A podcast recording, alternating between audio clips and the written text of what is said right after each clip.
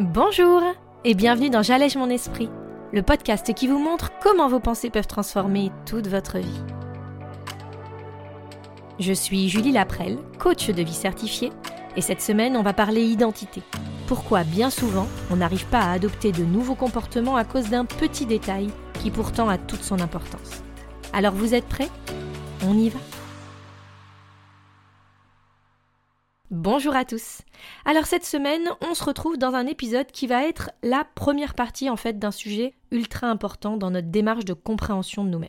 La deuxième partie suivra mardi prochain parce que je pense que le sujet étant un peu lourd en quelque sorte, un peu rempli d'informations, ce sera plus digeste pour tout le monde de le séparer en deux. Donc aujourd'hui, on va parler de ce sujet qu'est notre identité.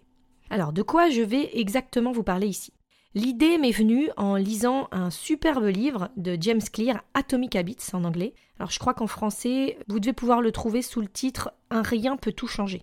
Je sais que je l'ai vu dans Audible, bref. Donc ce livre est un condensé d'explications sur pourquoi est-ce qu'on n'arrive pas à changer nos habitudes. Je pense que, comme beaucoup, vous faites vous aussi partie de ce groupe, moi inclus, hein, de personnes qui aimeraient changer, mais qui semblent constamment se retrouver face à ce gigantesque obstacle qui n'est autre que nous.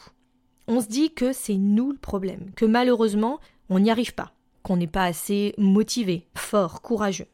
Bref, la totale. Mais bien souvent, on arrive à ce point où on s'en veut, mais on a du mal à mettre en place des nouveaux modes de fonctionnement, qui pourtant, on le sait, nous aideraient, nous simplifieraient, voire nous changeraient la vie.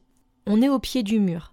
Parce que même si on a beau essayer, tenter, on revient toujours avec ce problème récurrent de rangement, de linge, de nourriture, de séances de sport non faites, de cigarettes, de comportements malsains ou toxiques, dont on aimerait vraiment se débarrasser pour de bon, mais qui pourtant semblent perdurer malgré tout ce qu'on essaie de mettre en place. Alors pourquoi?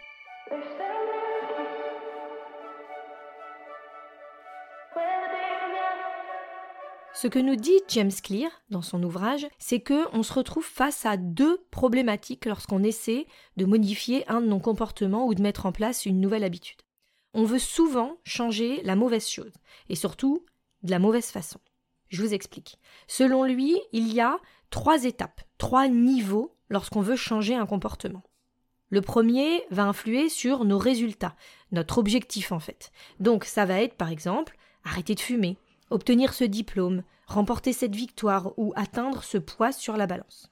Le second niveau, ça va être le fameux changement des habitudes, le processus, les moyens qu'on va mettre en place. Donc, en l'occurrence, quand on va vouloir, par exemple, perdre du poids, on va décider de plus manger tel aliment ou de plus grignoter. Bref.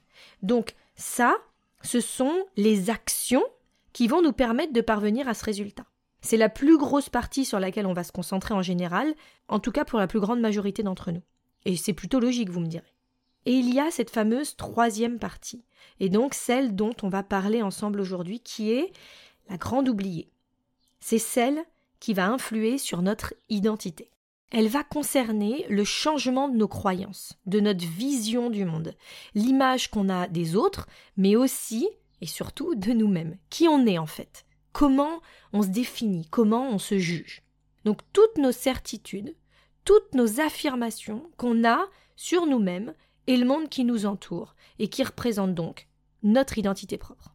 Donc, tout d'abord, on est bien d'accord que tous les niveaux sont utiles. Mais il faut être franc et s'avouer qu'à 90%, eh bien, on nous a appris à nous concentrer sur les deux premiers, mais pas sur cette fameuse troisième partie. Et en fait, elle représente quoi?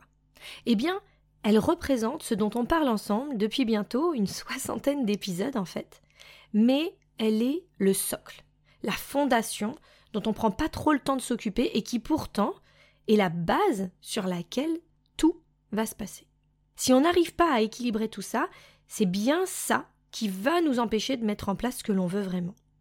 Comprendre nos pensées, avoir conscience de qui on croit être, de comment est-ce qu'on se définit à nous-mêmes mais aussi aux autres, eh bien, c'est ça l'un des piliers de notre faculté à avancer ou non vers les objectifs qu'on se fixe.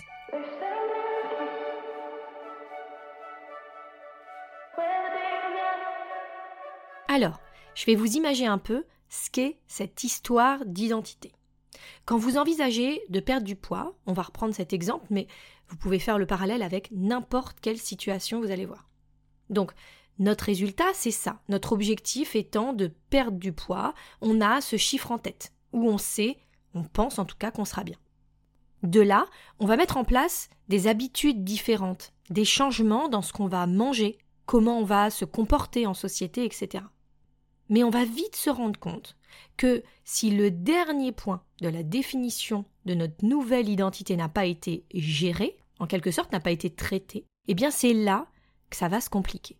Imaginez-vous, vous êtes invité chez du monde et arrivé au moment où vous êtes servi, eh bien souvent, ça nous arrive de dire non, ça va, merci, je fais attention en ce moment, ou je suis au régime.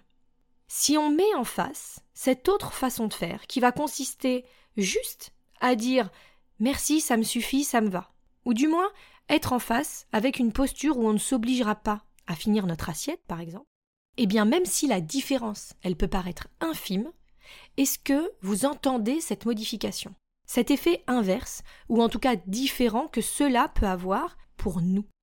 Dans le premier cas, eh bien on voit bien que l'identité, elle est toujours la même. Mais je fais attention en ce moment, où je suis au régime. C'est une sorte de changement temporaire. En tout cas, c'est l'image qu'on donne à notre cerveau. On n'est pas arrivé à ce que je ne sois plus cette personne qui a besoin éventuellement de se resservir ou de manger du dessert parce que moi le sucre c'est mon truc, vous voyez Il y a vraiment cette personnalité, cette identité dans laquelle je me vois toujours, je me sens toujours en quelque sorte, et qui va continuer à terme de dicter ma façon de me comporter. La seconde ne s'identifie plus à l'identité de sa vie d'avant, ou du moins à qui elle pense qu'elle était, mais bel et bien à une nouvelle identité.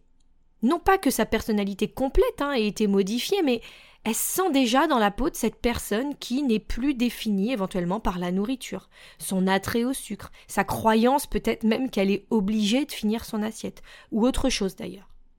Et c'est cette identité dont je vous parle qui est faite de nos croyances, justement, de nos idées préconçues sur nous, qui va donc, sans qu'on s'en rende compte, saboter nos plans.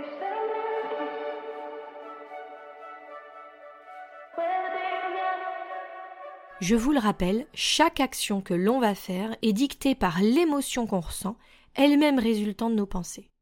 Et nos pensées, si on commence à travailler dessus, on va pouvoir voir qu'elles sont assez binaires, entre guillemets, dans beaucoup de cas. En tout cas, dans ce sens où bien souvent, elles sont pas trop en notre faveur. Qu'est-ce que j'entends par là?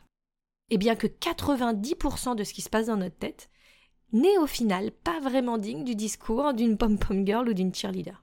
On se soutient pas, on se dit à nous-mêmes et sur nous-mêmes des phrases qu'on n'aimerait pas entendre sortir de la bouche de nos pires ennemis. Mais on vit comme ça en croyant que c'est inévitable et que ça fait partie de nous. Cette espèce de, fatalité, de partie qu'on a tous et qu'il faut qu'on accepte.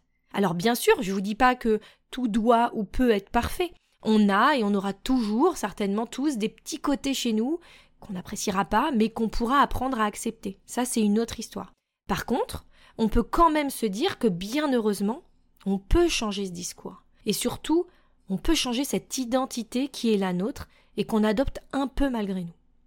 Un comportement qui ne nous correspond pas, qui ne fait pas partie de notre identité, ne durera pas.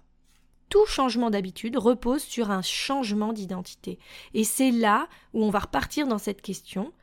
Est-ce que vous vous êtes déjà demandé qui est-ce que je veux devenir? Pas quoi ou comment ou par quelles actions, mais qui est-ce que je veux être? À quelle personne peut-être, pour telle ou telle raison, je voudrais ressembler, parce que ce côté-là, peut-être, de sa personnalité me semble être inspirant, intéressant. Le but, c'est de définir, selon nos différents critères, vers quoi cet idéal, notre idéal, pourrait s'orienter, pour qu'on se sente fier, qu'on se sente épanoui, libre, nous, pleinement nous, quoi.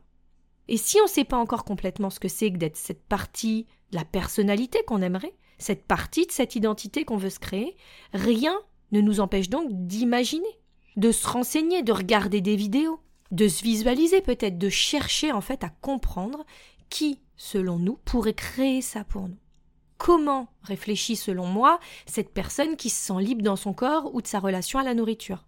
Comment pense celui-là qui s'épanouit dans son travail et se sent à sa place? Quelle est la routine de cette personne qui gère sa maison et son emploi du temps de façon si organisée? Comment pense celui-ci qui ne fume pas ou ne boit pas? Bref, s'inspirer d'un modèle de comportement, c'est la clé pour enfin réussir à accéder à cette identité qui fera enfin la différence justement dans la mise en place et surtout dans le succès de cette nouvelle habitude. Retenir que le changement durable réel, il consiste pas à vouloir obtenir quelque chose, mais bien à devenir quelqu'un, à devenir cette personne avec ses croyances et ce système de pensée pour devenir la meilleure version de nous-mêmes. La semaine prochaine, on va donc parler d'une autre façon de mieux aborder ce changement d'habitude et surtout sa mise en place. Alors si le sujet vous intéresse, ne manquez pas cette seconde partie. En attendant, je vous donne rendez-vous sur mon site www.julielaprel.com pour la fiche d'exercice hebdomadaire. Et en attendant mardi prochain, je vous souhaite une magnifique semaine, je vous embrasse, à très vite